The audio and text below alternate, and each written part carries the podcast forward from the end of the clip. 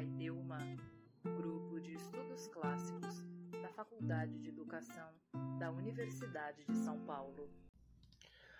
Olá a todos, estamos aqui para mais uma reunião do Pai Delma, o grupo de estudos clássicos da Faculdade de Educação da Universidade de São Paulo, e nesta ocasião nós continuamos a conversar sobre o discurso do escritor, e pensador Isócrates, é, um discurso ademônico, dirigido a um príncipe da ilha de Chipre. E vamos nos ocupar dos parágrafos de 16 a 20 do discurso em nosso encontro de hoje. Depois de ter feito algo vergonhoso, jamais esperes escondê-lo, pois mesmo que os outros não descubram, tu mesmo o guardarás em tua memória. Teme os deuses, honra os pais, respeita os amigos, obedece às leis. Vai ao encalço dos prazeres bem reputados, pois a fruição com honra é o que há de melhor, sem ela, o que há de pior. Uhum. Resguarda-te das difamações, mesmo que sejam falsas. A massa desconhece a verdade e observa somente a opinião. Aparenta fazer tudo como se não escondesses nada, pois mesmo que por hora o ocultes, no mais tardar será notado. Granjearias uma boa reputação, sobretudo se não te mostrasses fazendo aquilo pelo que recriminarias que eu fizesse. 18. Isso. Se fores amante dos estudos, saberás tudo sobre tudo. Aquilo que aprendeste, preserva na tua experiência aquilo em que não te instruíste, adiciona a tua competência. É igualmente vergonhoso escutar um discurso profícuo e não entendê-lo, bem como receber algum bem dos amigos, mas recusá-lo. Gasta o teu tempo livre com prazer de ouvir discursos, pois assim, o que os outros apenas compreendem com dificuldade, conseguirás captá-lo com facilidade. 19. Considera de maior valor muitos ditados que muitas posses, pois esses acabam rapidamente, aqueles outros permanecem para todo sempre. A sabedoria, com efeito, é o único bem imortal. Não hesites em viajar um longo percurso até aqueles que pretendem ensinar algo que tenha proveito. É vergonhoso que mercadores cruzem tão vastos mares para ampliar os seus pertences, mas que os jovens não suportem uma viagem por terra a fim de desenvolver as suas mentes. 20. Torna-te afável no comportamento, cordial no relacionamento, pois é parte da afabilidade cumprimentar quem encontras e uma parcela da cordialidade travar com eles uma conversa amiga. Ser agradável com todos, mas íntimo apenas com os melhores. Assim, evitarás a hostilidade de alguns e terás a amizade dos outros não tenhas encontros muito demorados, nem fale demais sobre os mesmos assuntos. Para tudo há um limite. Isso. Então, esses foram os parágrafos 16 a 20 do Ademônico na tradução do Júlio Rego. Para a gente começar, é, é pontuar o que? O que, que nós temos aqui? Nós temos a descrição da, da formação do, do, do, que seria chamado de cavalheiro, né? posteriormente o gentil homem. Do... Notem, ele está falando para o homem. Aqui não é uma educação para a mulher, é uma educação para o homem. É, a educação antiga vai ter sérios problemas pensar a educação para a mulher. No entanto, a gente pode é, se a gente pensar na ideia de um ser humano universal, que ultrapasse, digamos, a, as condições de, de gênero, é, podemos é, considerar que aquilo que aparece aqui, é, em tese ou em, ou em potência, pode ser aplicado também às mulheres. E aqui, eu só queria, para a gente começar a conversa, queria ressaltar é, duas coisas. No parágrafo 17, no parágrafo 16, ele coloca essas regras de. Aqui no 16, ou mesmo que os outros não descubram que você fez algo vergonhoso, você guardará isso em tua memória. é a ideia, então, de uma interioridade aqui, a ideia de que é uma interioridade, de que é um sujeito interior que reflete sobre suas ações, o que não é trivial nesse momento, né? E no 17, é, essa afirmação, quando ele diz resguarda-te das difamações, mesmo que sejam falsas, porque a opinião, a, ma a massa, desconhece a verdade e, e, observa somente a opinião, né? Então, no texto grego, o termo aletheia, aletheia e doxa. Notem, ele faz uma toda essa ética que ele apresenta aqui é uma ética da aparência. Quando eu falo isso, nós já pensamos, ó, oh, que coisa terrível, que coisa feia, que coisa falsa. É, só que a gente tem que pensar que ele está apresentando essas teses é, no momento em que aquilo que veio a ser a filosofia, que é, antes de tudo, uma, uma discutir, discutir a relação entre aparência e realidade, entre simulacro e original, né?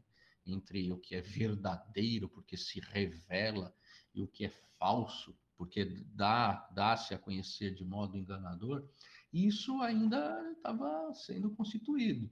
Então, quando eu falo, olha, aqui a ética do Isócrates, a ética que ele propõe, uma ética da aparência, daquilo que está na superfície, é, talvez tenha coisas para a gente tirar daí, porque. É, e não apenas abandonar, né? Porque de lado dizendo que é uma ética, é, é, uma ética de compromisso, de ocasião. Talvez porque na, na concepção dele o que exista seja apenas esse esse compromisso, o que exista seja apenas essa opinião. Né? Então, a massa observa somente a opinião e não a verdade. O termo que ele usa é leteia. É...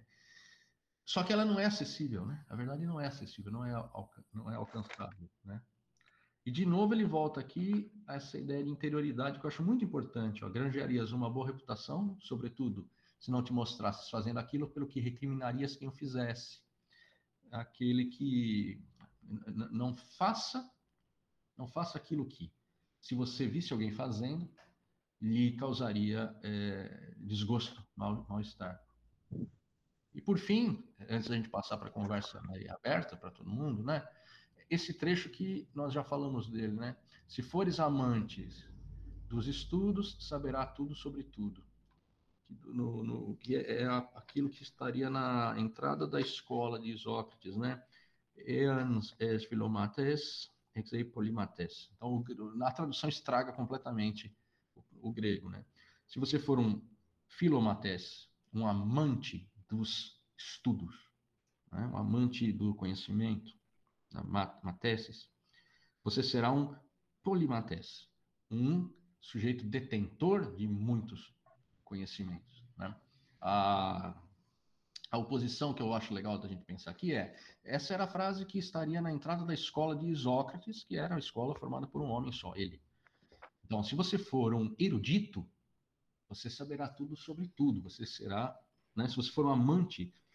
Eu fico, eu fico imaginando a figura do rato de biblioteca, do amante de livros, do filólogo, do, daquele que acha que a biblioteca é o lugar, é o seu lugar o seu, o seu, o seu sonho, né, de paraíso, né? Então, se você for esse amante dos livros, amante dos conhecimentos, você se tornará um grande conhecedor. E opor isso ao que estaria escrito na entrada da escola de Platão, da academia, ou seja, não entre aqui quem não souber geometria, né, que a gente pode entender, não entre aqui quem não souber matemática porque na base não está essa pletora de coisas, esse conjunto de obras, a história, a poesia, a geografia, não, os livros, a filologia, a erudição. Na base da, do pensamento platônico está a matemática, a dedução, a geometria.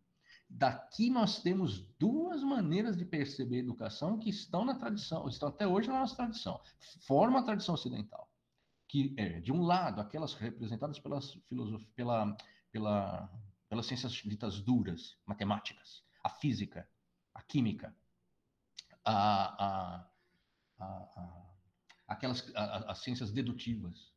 E do outro lado, aquelas que representadas, grosso modo, pelas chamadas humanidades, que são as, estão representadas aqui nessa frase. As humanidades, a literatura, a poesia, a história, De um lado que veio a ser a retórica, do outro lado que veio a ser a filosofia de modo platônico. E, ó, esse livro, As Duas Culturas, do, do Snow, em que é um texto clássico, mas do século XX, é, acho que é da década de 60, de 70, se não me engano, ou, ou, ou ainda antes, no qual ele, ele apresenta essa, essa ideia, né, de que nós estamos separados, a nossa, a nossa formação se dá separadamente, né, de um lado a de um lado as exatas, do outro lado as, as humanas. Então, é, é muito poderoso isso, porque isso moldou a, a formação, a, o modo como nós pensamos a formação. E Sócrates ele está na base da nossa ideia de, de, de, educação. Claro, não havia escola como existe hoje. Né? A escola é um troço que foi inventado há 300 anos, vai, mais mas então, é, no final do livro do, do Marrou, História da Educação na Antiguidade, do é, Henri e René Marrou, ele diz isso, que do, dois, do, dois pilares né, da tradição educativa do Ocidente, de um lado Platão, do outro lado Isócrates, é, e eles são, é, de algum modo, de, de determinantes da maneira como nós pensamos teoricamente, filosoficamente, estruturalmente, estruturalmente educação, de um modo que talvez é, é, funcione no nosso ponto cego, a gente não tem isso muito claro. E a prova de que isso continua, por exemplo, entre outras coisas, é essa obra muito famosa do Snow, As Duas Culturas. Eu venho aqui. É, é muito interessante porque é uma conferência que ele dá. E é uma conferência em que ele fala dessas divisões. E, e, ele, por exemplo, diz algo que eu acho muito relevante. Diz assim: se eu falo com alguém de engenharia, por exemplo, ó, essa é, a, é o livro do Snow, CP Snow, CP Snow, as duas, as duas culturas. Se eu falo com alguém da engenharia e falo para ele assim, ah, você conhece é, eu estava lendo o Rei Lear, de Shakespeare. Você já leu? Não, nem sabia que existia. Nós olhamos para ele e falamos, ó, oh, que ignorante, não é?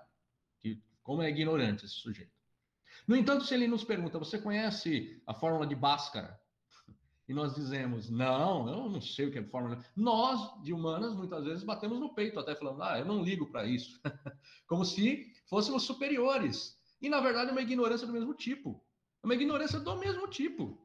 Porque são recortes do mundo o, se o sujeito não sabe Shakespeare, isso nos parece horror, mas se nós não sabemos Bhaskara, ou cálculo infinitesimal, ou estequiometria, não, nós ainda damos risada e achamos que somos superiores, quando não.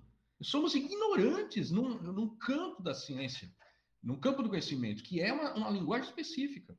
Isso tem muito, o pessoal de humanas aqui sabe disso, isso tem muito humanas, uma ignorância, é, assim, é, é, é, é com, em doses cavalares, achando que você pode falar da ciência, você pode dizer que a ciência. Não, a ciência é apenas, sei lá, um modo de. uma forma de exercer poder, sem ser capaz de, de, de entender um texto científico, sem conhecer nada da ciência. Isso é, é terrível, eu acho que é, é, é horroroso, né?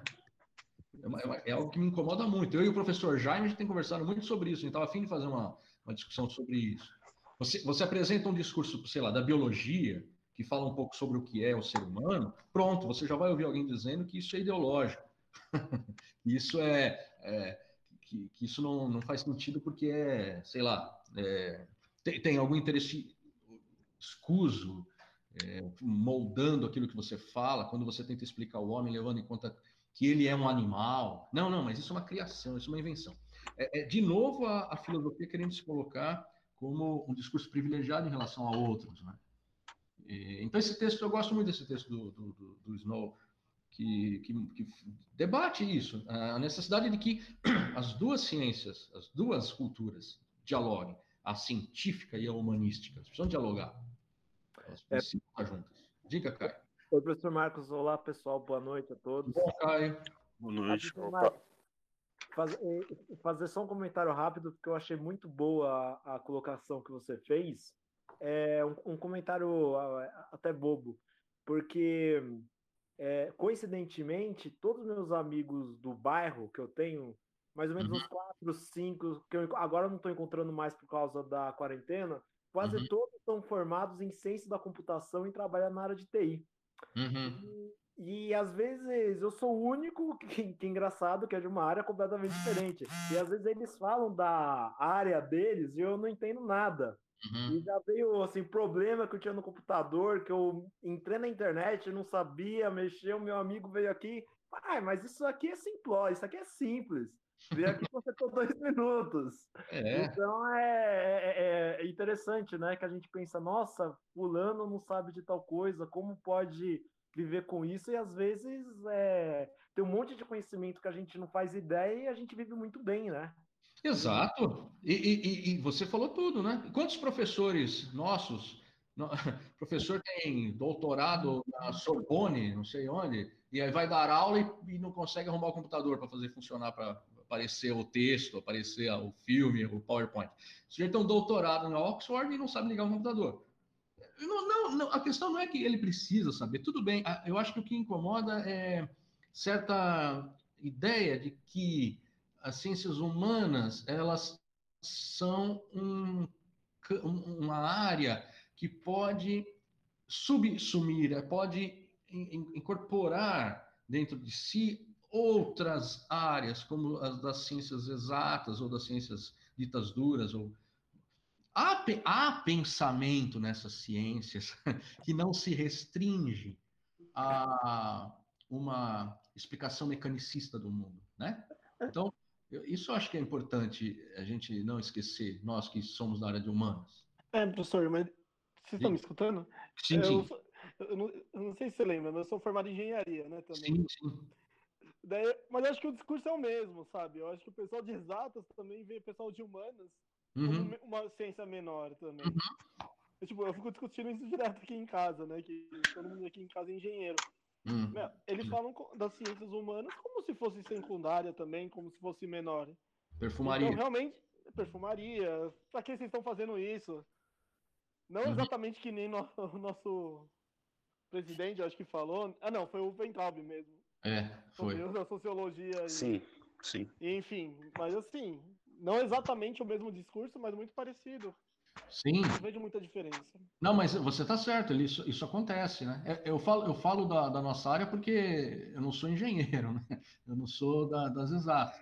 Mas certamente o pessoal da Poli olha para o pessoal da, da, das humanas, FEFELESH, da educação, ou da psicologia, olha assim, ó, efêmeros, né?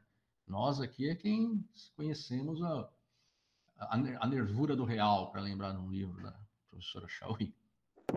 Professor, gente, ah. boa noite. Muito bom conversar com vocês. Boa noite.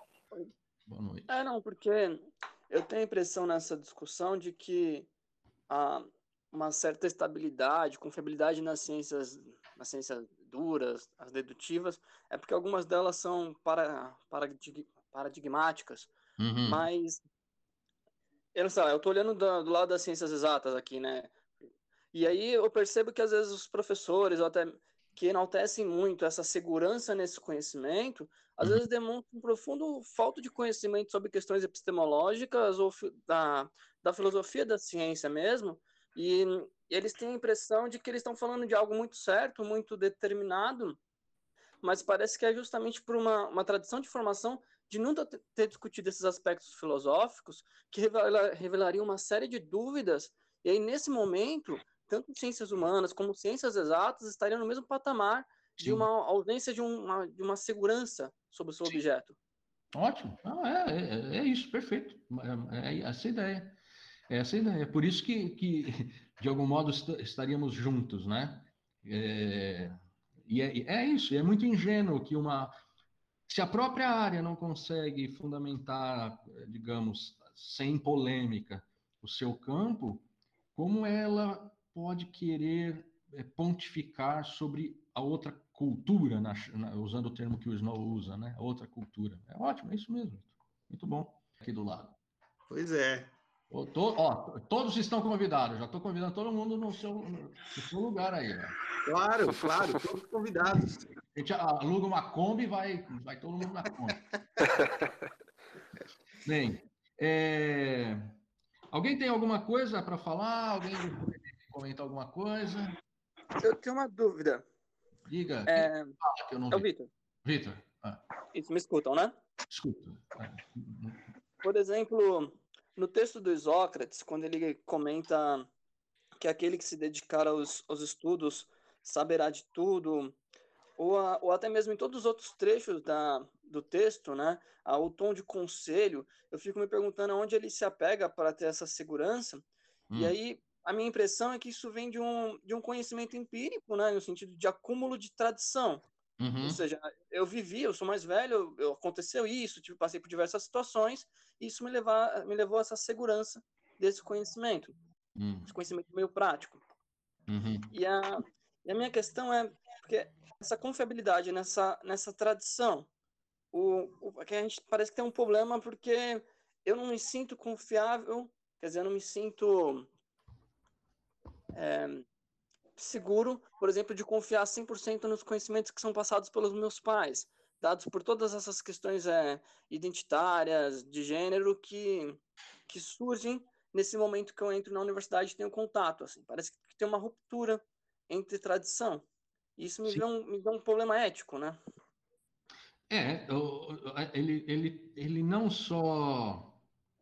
Ele não. Só, só tô- eu estou respondendo uma questão aqui, desculpa no telefone, perdão. É, só um minuto, só um minuto. Claro.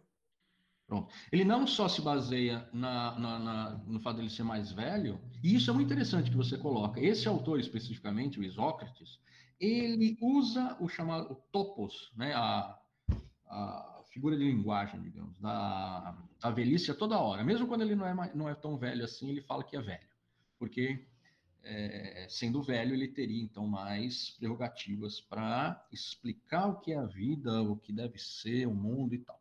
No entanto, não é só a partir da experiência dele na- que ele escreve. Esse texto que a gente está vendo não é um texto original, no sentido de criar pela primeira vez uma, uma, uma discussão nesses termos. Ele se filia a uma tradição anterior a ele, que é a tradição poética, tradição gnômica. Você vai encontrar, se você quiser utilizar, sei lá, se quiser ir até a Bíblia, você vai encontrar coisas assim no livro, sei lá, no livro da sabedoria ou no Eclesiastes, né? Eclesiastes. Eclesiastes é um livro interessante por conta daquilo aqui. Nem sei como que ele está na Bíblia, na Bíblia judaica, né? Na, e na Bíblia, na Bíblia mesmo. Por conta daquelas Sim, sim. coisas. Mas é isso mesmo, é isso. Você pegou, Cassiano. É, há uma literatura poética Ele é chamado Coelet Ben Sirac na, na Exato. Bíblia. do pregador, né? Isso. Ele, e ele é tido como um texto de influência é, grega, na verdade, né? Não, exatamente. Uma influência, uma influência grega de filosofias helenísticas, talvez do cinismo. É, mas ele, ele é um texto, então, que está tá ali na forma, nessa forma. Então, pensar na forma. Você tem, na época que os Sócrates escreve, você tem o quê? Você tem Exildo, quando ele escreve os trabalhos e os dias, e ele está falando para o irmão dele, né? Ele fala para o irmão Perses, Perses, ele fala Perses, porque o irmão dele está brigando com ele por questões de herança. E ele escreve os trabalhos e os dias levando em conta isso. E é um poema no qual ele fala para o irmão levar em conta a justiça, porque é necessária. Quantos, an... Quantos séculos antes de Isócrates? Três séculos, talvez, antes de Isócrates escrever? É tempo para caramba, não é? Ele tem a, a, poesia de Teógenes, ele tem a poesia de Tirteu, ele tem esses poemas que é, tinham, davam, davam, apresentavam às novas gerações o que elas precisavam fazer, baseado no que na experiência comum das gentes. Por isso que é uma educação conservadora, porque no poema estão conservadas as recomendações, os ensinamentos que se mostraram válidos através dos séculos para aquela comunidade. Não vamos discutir se eram ou não válidos, isso é irrelevante nesse momento. Mas é, o, o, modelo é esse. O que Isócrates faz? Ele põe em prosa aquilo que estava em verso. Isócrates é um autor, para aqueles que se interessam sobre, pela história da, da, da, da escrita, né? É um autor, tal como Platão, que está na passagem do mundo da palavra falada para o mundo da palavra escrita. Então, ele diz várias vezes nesse trecho que nós lemos, nós vemos, vimos isso. Ele diz assim: é necessário estar pronto para ouvir os discursos. Né? Vocês lembram disso? Ele fala disso. Ouvir os discursos. Ele está se referindo não a alguém que lê, mas a alguém que escuta, alguém que ouve. Por quê? Porque apesar dele escrever um texto, apesar de ele ter é, escrito um texto, ele está no ambiente da, é, da, da, da escuta. E esse texto que ele escreveu não era necessariamente lido por um indivíduo apenas, mas era lido em voz alta para mais gente. Então, no 18 ainda ele diz, gasta o teu tempo livre com prazer de ouvir discursos, porque ouvir discursos faz com que você é, aquilo que o Edson, o Edson fez o nosso meme, que eu ainda não coloquei na internet, mas vou colocar. Então, gasta o teu tempo livre com o prazer de ouvir discursos, pois assim, o que os outros apenas compreendem com dificuldade, conseguirás captá-lo com facilidade. Os discursos ouvidos formam a, a, interioridade desse sujeito, a ética desse, desse sujeito. Então, a gente está falando, antes de tudo, no ambiente da escuta. Eu escuto e aprendo e sigo essas recomendações que vêm de muito tempo atrás. Então, respondendo à sua pergunta, de onde vem a autoridade? A autoridade vem de uma tradição poética anterior, vem de uma tradição histórica também, se a gente quiser, anterior, obviamente anterior, porque é uma tradição, mas que não nasce apenas da, da, do fato de Sócrates talvez ser mais, talvez não, necessariamente é mais velho do que o menino para quem ele se dirige. E você aponta bem, é, a partir da modernidade, é, isso é posto em questão, né? um texto que todo mundo, eu acho que já deve ter lido ou, ou ouvido falar, uh, a crise, a crise na educação da Hannah Arendt, aquele capítulo do livro Entre o Passado e o Futuro dela, que vocês devem ter lido. Ela, aponta, ela aponta, isso, né? Ou seja, é, como é isso que você falou, Vitor, exatamente esse problema, tá naquele capítulo. Quem não leu, recomendo que leia. Porque Hannah Arendt é uma autora, digamos, que não pode ser chamada de, de, de, de fascista, né? de, de, autoritária, não é? Ela diz como educar num momento em que a tradição é posta em questão. E a, e a educação não existe sem uma tradição, que é o quê? Um discurso compartilhado. Esse é o problema que, que nós enfrentamos. É o problema que nós enfrentamos agora, por exemplo, com todo esse problema da, no, no, Ministério da Educação. Esse, esse ministro bolsonarista e, e, e, o seu staff bolsonarista, ele de algum modo pensa de um modo, de algum modo regressivamente procuraria colocar na, na, no, no, Ministério da Educação e, e, na, digamos, na fundamentação das práticas do Ministério da Educação, coisa que eles não conseguiram fazer, porque são incompetentes do ponto de vista técnico administrativo, muito incompetentes, gostariam de colocar um discurso capaz de dar esse norte, dar essa justificativa, é, dar esse, essa, essa segurança a qual talvez você tenha, se eu entendi bem, a qual você se refere, Vitor. Então, o problema está aí. Nós somos professores, nós precisamos da, da, da tradição. Como evocar a tradição num tempo contrário à própria ideia de tradição? Hoje, o termo tradição soa muito mal, soa terrivelmente conservador ou reacionário, né? Soa como algo que deve ser evitado, mas não existe educação sem tradição. E não, não existe moralidade sem tradição. É, é um problema. Esse é o problema que nós temos. Entendo, entendo. E de, dessa forma, o Weintraub pode ser entendido como uma ruptura, né? mais um revolucionário do que um conservador. Exato, mas é, é, é, ele, ele, gostaria, se eu entendo bem, ele gostaria de dar, igual o Mao Tse Tung, ele gostaria de dar o um grande passo para frente, só que exato, exato. tal como o Mao Tse Tung, tal como o Mao Tse Tung, ele, ele no fim seria um grande passo para trás. Ele quer a, a, ideia, o problema do reacionário, o problema do reacionário como Weintraub, como como Damares, como para falar tudo, pra, como Lavo de Carvalho, o problema do reacionário é que ele quer fazer com que a roda do tempo gire no sentido contrário. E isso não é possível por definição. é, a gente só pode avançar. É, a, a, a pauta de, da direita, a pauta conservadora, ela não precisa ser considerada necessariamente é, ruim ou negativa se ela estiver posta no debate democrático.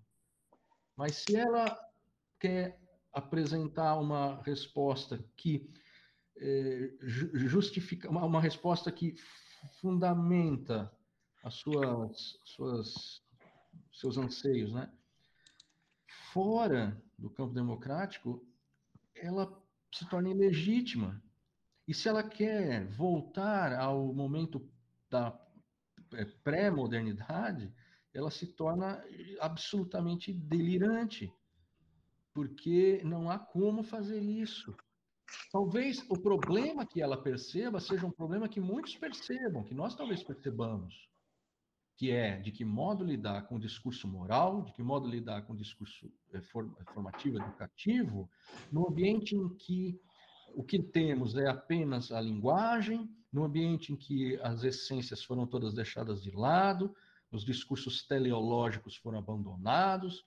Como fazer isso? Esse é um problema, mas a resposta que eles dão é uma resposta é, muito difícil de ser aceita, para não dizer que é impossível de ser aceita, porque seria negar a história, negar tudo o que aconteceu é, nos últimos, sei lá, 500 anos. Acho que é isso. Perfeito. Eu, o, o Marcos, só, deixa eu só fazer uma correção, que eu falei uma bobeira. Eu, eu falei que o, o Eclesiastes é o Coelet Ben Sirac, eu confundi duas coisas diferentes. É, Na Bíblia você tem, um, você tem o Eclesiástico Exato. e você tem o Eclesiastes. Né? O Eclesiástico é um livro, de, como que é? É deuterocanônico que não tá, ele estaria em alguns livros, digamos que alguns alguns ramos consideram apócrifo e tal. Isso, Esse... não está na, na Bíblia protestante, por exemplo. Exato. Esse eclesiástico é chamado a, a sabedoria de Jesus Ben Sirac, Isso. que seria um sábio judeu né, do, desse período. E o Eclesiastes é o Coelet, que, que é um livro sobre. O, ambos são sob influência a, da literatura helenística, né? Do, uhum. do é, o, o, Eclesiastes é assim. se você quer, se você quer ficar é, mal, né? Eu tô, tô, brincando, não, tô brincando, mas assim, é, vaidade das vaidades, tudo é vaidade. Né? que se ganha com o trabalho debaixo de, nada se ganha com o trabalho debaixo do sol. O, é, um, é um niilismo, digamos, é, muito. É um texto muito interessante. Eu acho que é um dos textos mais interessantes do, da Bíblia, ou da, da, da Torá, né? É muito, muito bacana. Essa é outra coisa que eu estava pensando. Usar. Porque nós falamos assim, ah, por que, que vai se estudar livros escritos por homens brancos, gregos, mortos de 2.400 anos atrás, europeus, eurocêntricos? Ok, no entanto, nós ouvimos a toda hora, quando vamos ao culto, quando vamos à missa, quando, quando lemos um texto numa cerimônia espírita, não é? Lemos um trecho da Bíblia, ó, nós estamos lendo ali textos escritos por homens brancos, de algum modo, helenísticos, pelo menos, ou seja, misturados, talvez, com uma coisa meio pouco, do, um pouco de, de egípcios e de, de é, turcos, mas, de turcos não, falei bobagem, egípcios e, e orientais, mas ah, no culto da igreja é, pequenininha, evangélica, que se lê, sei lá, o Salmo de Davi ou Gênesis, nós está se fazendo a exegese de um texto tão antigo quanto, ou mais antigo, dependendo das versões, das recepções, dos textos que nós lemos, né? Então, é, a, a antiguidade não está distante da gente, os textos antigos não estão distantes da gente. Aí eu pensei em propor a leitura de um texto bíblico no programa. Fico imaginando o, o estrondo que. a polêmica que não iria causar. Né? É, dia tal, Gênesis, sei lá, dia tal, Juízes. Vamos ler esse texto. Mas está presente, né? Esses textos estão presentes. Está toda hora aí, o pessoal está lendo isso. Ah, a gente precisa conhecer autores é, indígenas ou autores negros ou Sim, precisamos. Eu não digo que não, precisamos, é óbvio que precisamos. No entanto, a gente não pode negligenciar conhecer a, a, o modo como se constituiu a canônica da nossa literatura, porque senão nós ficamos com um ponto cego atuando aqui atrás, é, de algum modo é, determinando a nossa leitura desses autores é, é latino-americanos, negros, é, ou que seja. É, conhecer esse vocabulário é importante, é fundamental. Conhecer essa semântica, essa estrutura fundamental. É, não é dizer que os outros não são importantes, mas. Claro que não. É, uma coisa não necessariamente exclui a outra, né? O fato de você conhecer é. algo não significa que você está desvalorizando outras, hum. né, outras visões de mundo. Seria, é, é como. Ou seria se a gente conseguisse conhecer um pouco de tudo? É muito difícil, mas é, é algo que é um esforço, né, que a gente faz aí para a vida, né, a vida toda. Sim. É, é que eu, eu não sei, eu penso em, em, em termos estruturais, digamos assim. É, é, como o pessoal da física aí talvez me ajude. É, é, como se eu quisesse conhecer apenas a, sei lá, a física aplicada, talvez, ou a, posso estar falando bobagem, mas não a, não a física fundamental, ou a matemática, a matemática que fundamenta a física. É como se eu achasse isso não tão importante quanto a, física que fala do funcionamento, sei lá, a física do eletromagnetismo, que faz com, ou a física das, das, que cuida do movimento mesmo, seja, que calcula o movimento do carro, qualquer coisa do tipo, e não me ocupasse da matemática que faz com que isso aconteça. Ah, mas o que ele está falando? Você está dizendo? E aí, eu sei que isso é, essa tese é, é, é discutível, é polêmica, mas o que, que você está dizendo? Estou dizendo que nossa maneira de pensar, nossa maneira de conceber as coisas, elas são em grande, essas maneiras são em grande medida, é, se não determinadas, mas elas se encaminham na, na, nas nossas mentes a partir desse vocabulário, é, dessa canônica que existe antes da gente. Então, eu brinco, né, às vezes, de, de dizer na sala de aula, ah, nós aqui, todos nós somos platônicos. Nós todos aqui somos católicos, nós todos aqui somos cristãos, mesmo os ateus, mesmo os, os, os, os sei lá, os, os budistas, mesmo, a não ser que você tenha vivido num mundo completamente separado, a nossa forma mentes, a maneira como a gente concebe as coisas, ela é determinada por essa, por essa canônica, por esses valores. É, mas você fala do Ocidente, nós não somos Ocidente. Bem, talvez nós é, eu acho que eu falei isso com alguém, não sei, mas talvez nós é, sejamos mais, tenhamos mais direito de nos chamar de ocidentais, talvez, de um ponto de vista mais é, orgânico, do que, por exemplo, o, o, os americanos do norte, os anglo-saxões do norte, porque a nossa língua é o latim. O português é, uma, é, é o latim. Ah, o latim morreu? Não, o latim não morreu, o latim continua, é, é o português, é o italiano. Né? É o, é o, é o espanhol. São modos do latim. E o latim, no latim se forjou, digamos, aquilo que foi chamado de, de, de literatura ocidental, com a entrada da, da, da, da a entrada e a fecundação provocada pela literatura grega.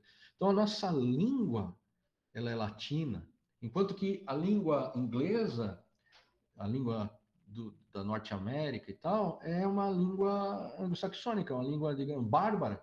É um, é um patuá, é um patuá de francês com latim, com anglo-saxão, e que eles recebem essa cultura de um certo modo. Eles recebem de um certo modo e eles, por outros fatores, cuidam dela, lidam com ela de um certo modo. Mas nós somos latinos, nós somos herdeiros. É aquilo que o Darcy Ribeiro falava da nova Roma, a esperança da nova Roma aqui no, no, no Brasil, essa ideia de, um, de, um, de uma cultura multiétnica, tal como era do Império Romano, a cultura do Império Romano era multiétnica, era é, os, ibe, os iberos, os gauleses, os, é, aquilo com, com, um monte de problemas, né? era um cadinho de, de, de, de, culturas, todos eles cidadãos romanos. A, a África do Norte, a África do Norte, como colônia é, parte do Império Romano também, eles eh, recebiam o, o direito de cidadania. Por que eu estou falando todas essas coisas tão distantes do que a gente estava dizendo aqui? Porque eu acho que conhecer isso é importante. A gente não conhece, nós, nós somos e aí nós nos tornamos ingênuos, né? Nós, no pior Você sentido. falando da, da, questão da tradição, né? Então envolve todos esses temas, né? Sim, eu, eu, eu penso que conhecer a história é fundamental. Querendo ou não, a nossa literatura está tá ligada a isso, né? Nossa, essa canônica literária, essa tradição a qual você se refere, Jaime.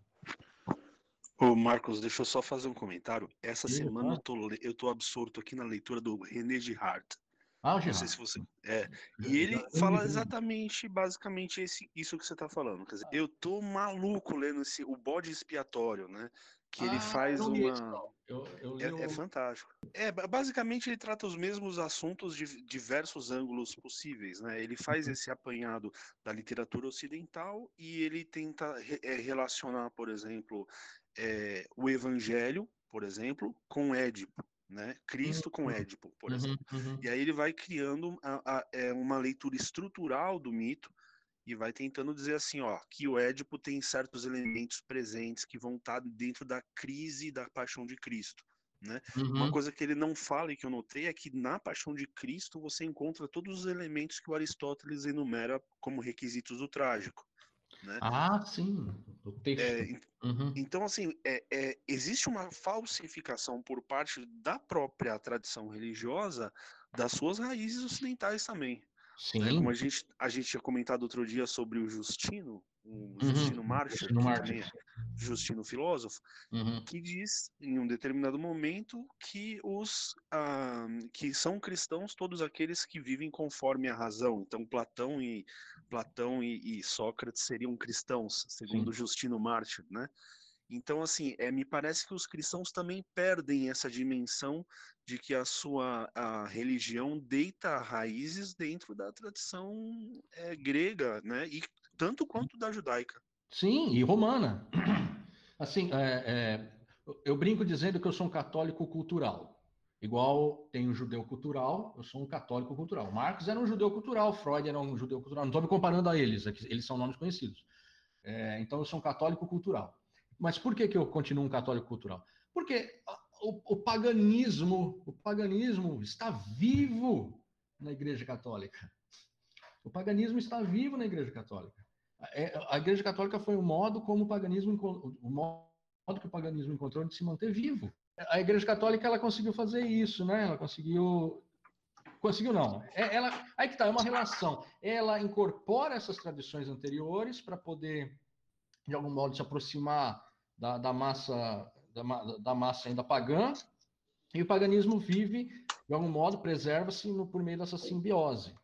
Tem um tem um texto do, de, de São Martinho de Braga, é um texto muito interessante, uma homilia de São Martinho de Braga, de acho que de 800, não, 800 não, antes, foi antes, porque foi antes, 600 e alguma coisa, eu acho, antes, em que ele diz, é, é uma homilia que ele faz, na, onde, em Braga, né, para os fiéis, dizendo que não era para eles é, é, é, como é que é? Acenderem fogos, acenderem velas nas, pra, nas pedras, darem oferendas nas águas. É, ele está descrevendo o, o, o, que eles, o que o povo fazia ali. Levava, então, uma, o pão, isso era muito comum, levava pão na, na, na, na fonte, jogava pão na fonte para alimentar as ninfas, ou então colocavam é, é, é, guirlandas nas árvores para celebrar os deuses e tal. E ele fica muito bravo, porque não era para fazer nada disso. E a, e a pregação de São Martinho de Braga foi tão forte em Portugal, na região que veio a ser Portugal, né? Não era Portugal ainda, que nós, a nossa língua é a única língua neolatina que chama os dias da semana, não, não, usa, não usa os deuses é, é, pagãos para denominar o dia da semana.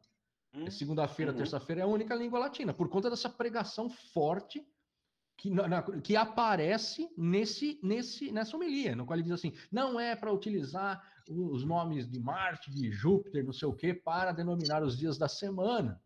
E ele conseguiu fazer isso. Então, há uma. E, e aí você vai em Portugal hoje, o que mais tem é a igreja, né? Mas tem coisinha de igreja de santo, de Nossa Senhora disso, Nossa Senhora daquilo, santo isso, santo aquilo, porque em cada lugarzinho daquele havia um culto pagão. Então eles vão ali, bum, botam uma igreja. É, mas aí o que acontece? acontece? Você tem essa simbiose. O catolicismo é o paganismo, é a religião romana, a religião greco-romana. Num certo sentido, isso continuou, né, Marcos? Se a Sim. gente olhar as igrejas de Ouro Preto, por exemplo, eu, me, me vem muito na cabeça uma delas construída é, pelos negros, Uhum. pelos, pelos escravos, cheio de búzios esculpidos, cheio de é, símbolos, sinais é, da cultura africana, né? Como se, e, e aquilo é natural, né? É como se como se a coisa tivesse continuado. A própria o próprio desenvolvimento da umbanda é, e das religiões afro aqui no Brasil, elas é, não vem o menor problema em, em, em adotar diversos elementos do catolicismo e a coisa continua. Né? Então é curioso. Deixa eu só comentar uma coisa sobre o texto. É, o Marcos falou que existe uma, é, uma espécie de ética é, da, da aparência aqui, né?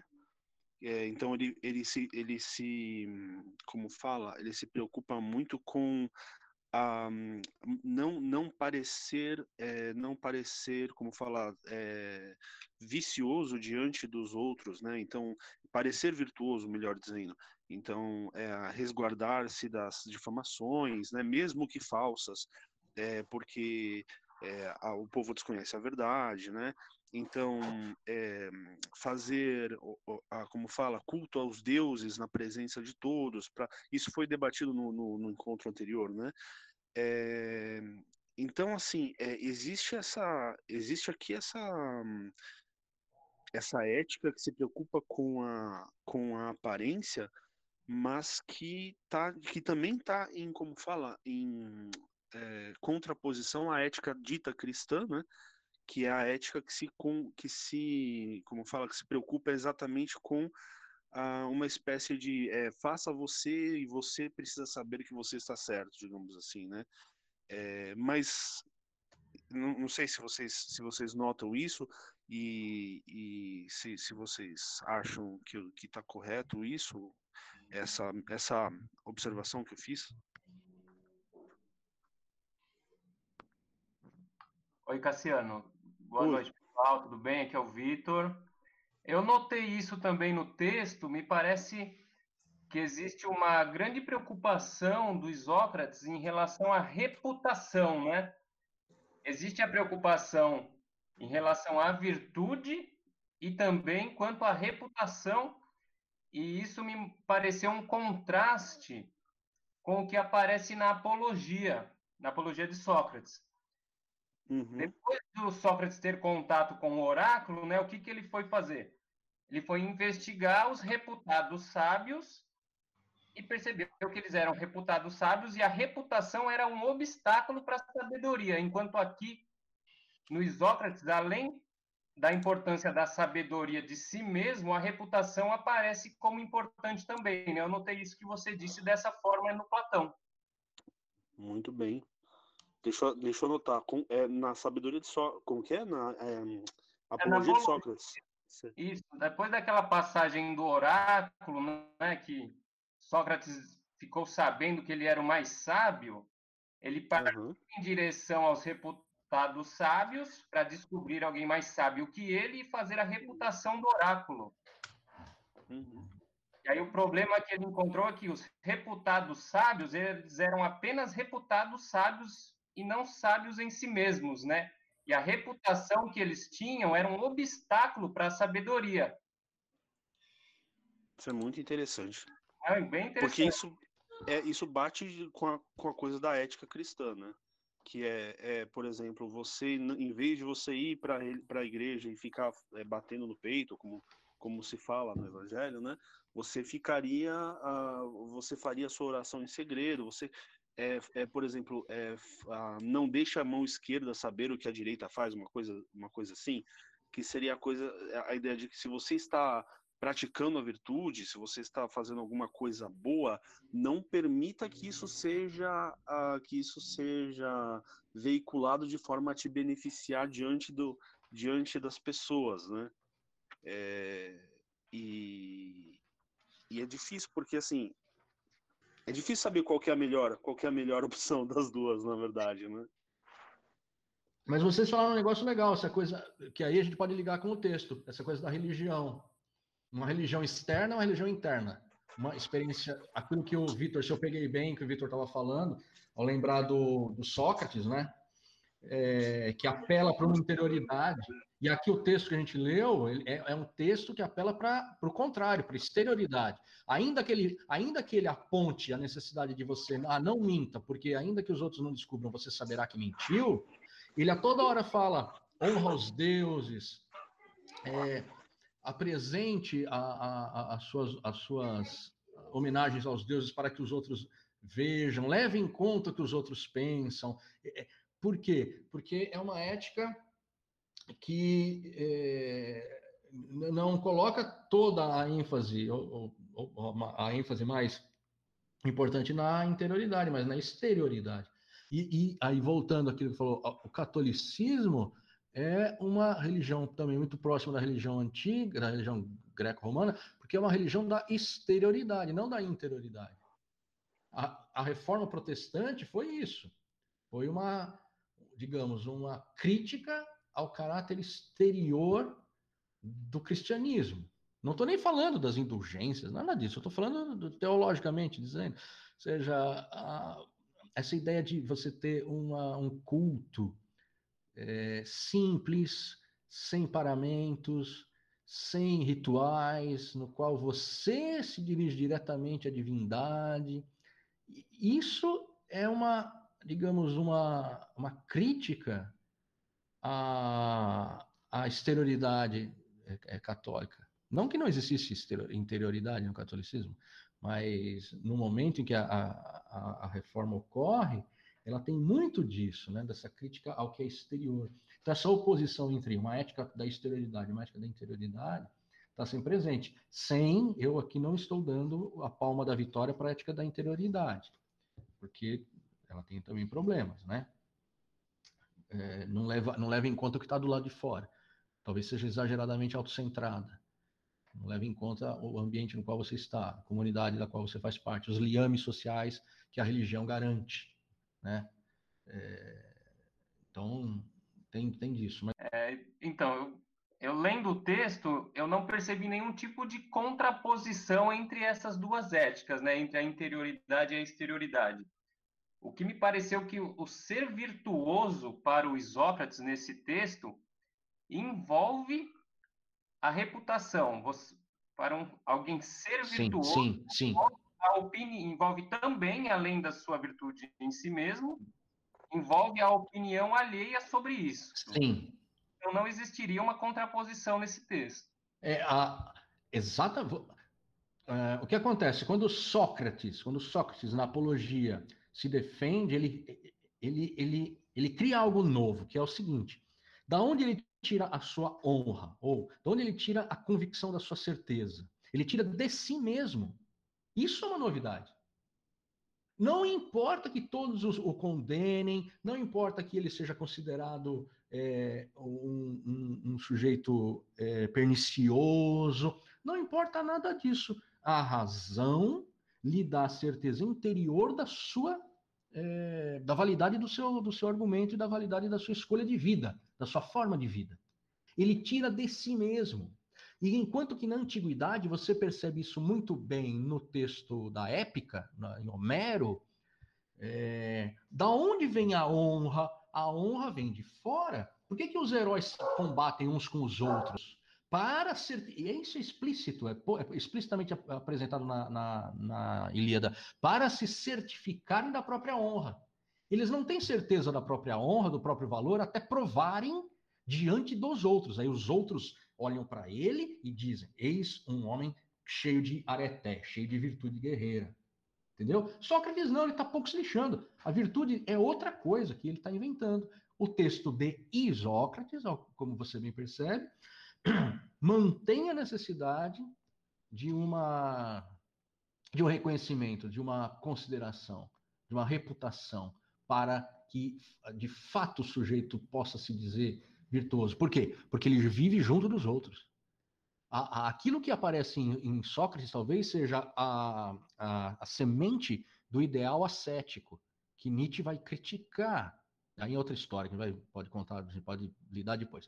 Mas do ideal ascético, da negação, é, a, a, aquela, aquela ideia que aparece assim, fiat justitia pereat mundus, ou seja, faça-se a justiça, que o mundo acabe, mas que a justiça seja feita.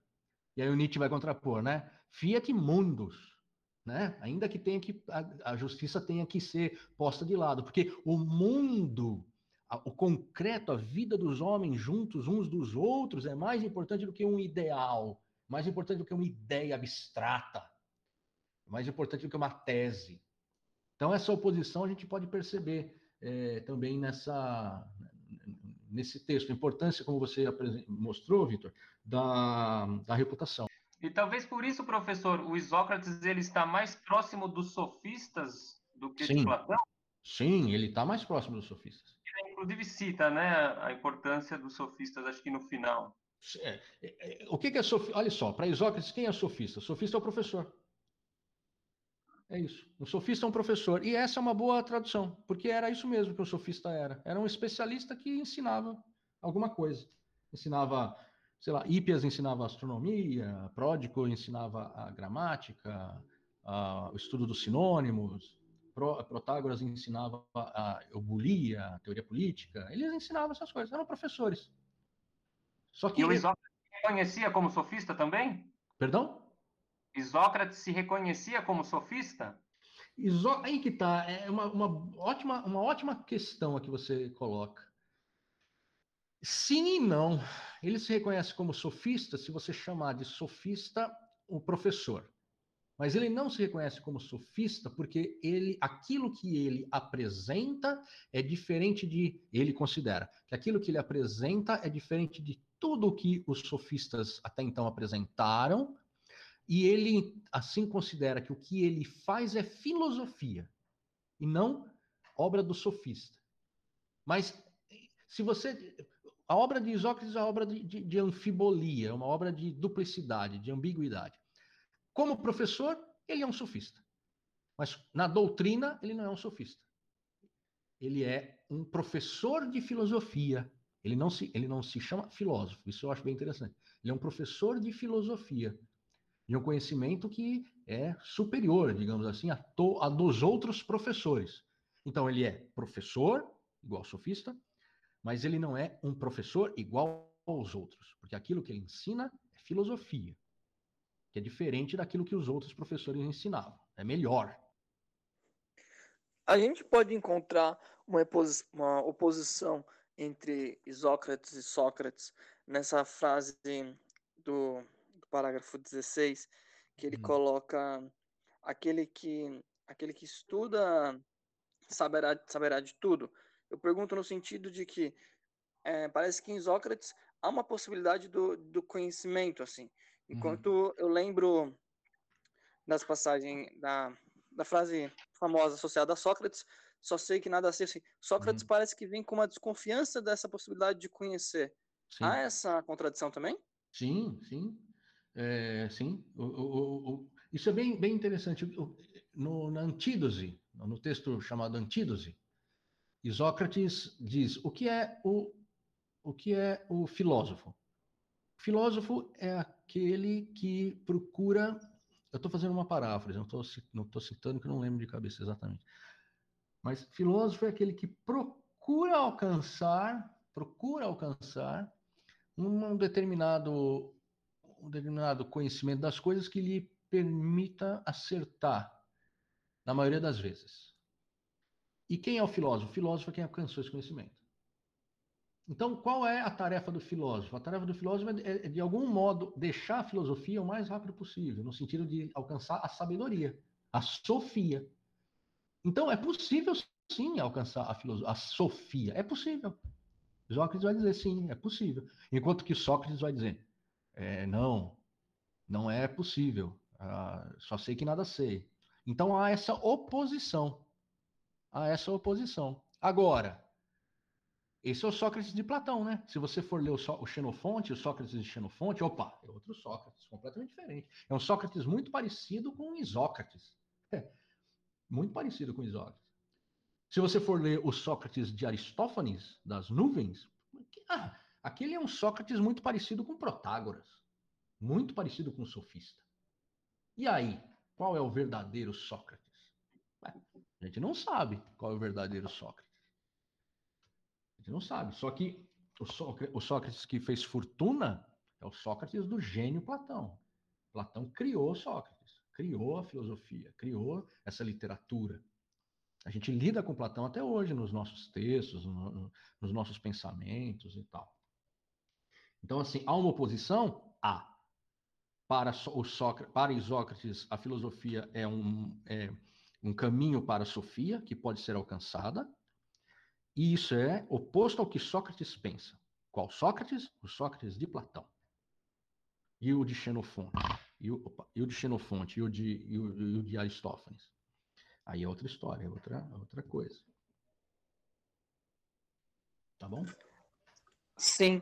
Essa oposição, ela tem apoio em algum, em algum argumento que seja diferente para Sócrates, diferente para Sócrates, ou ela está mais fundamentada numa concepção de sabedoria diferente, assim? Acho que é a segunda opção. Está fundamentada numa concepção diferente de, de, sabedoria, mais próxima daquilo que os sofistas propõem. É, aí que tá, um livrinho que eu recomendo para todo mundo ler. Um livrinho muito legal, que nós lemos na pós-graduação. Uma vez eu até apresentei na graduação, mas aí foi porque é um texto um pouco, um pouco difícil.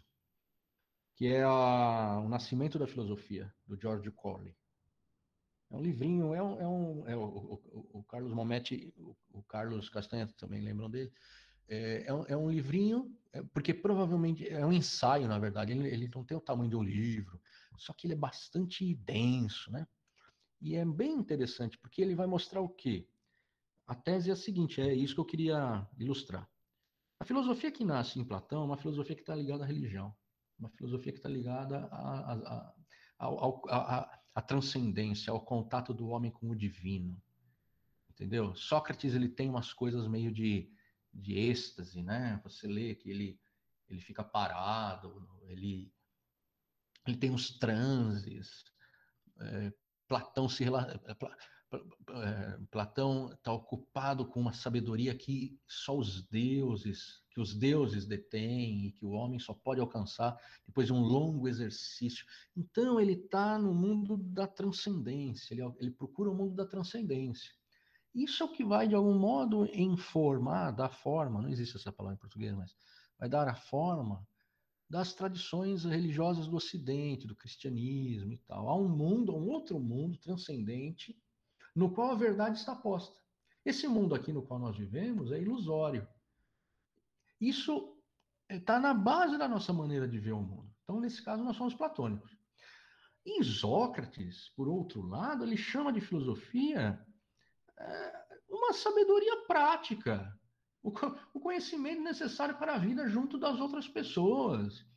É, e Sócrates, muito provavelmente, não acreditava nos deuses em algumas passagens da obra dele, você pinçam ele dizendo assim: os deuses, se eles existirem mesmo, isso no século IV. Então, nós estamos falando de, de, de um autor de, é, secular. Platão é, é, religioso.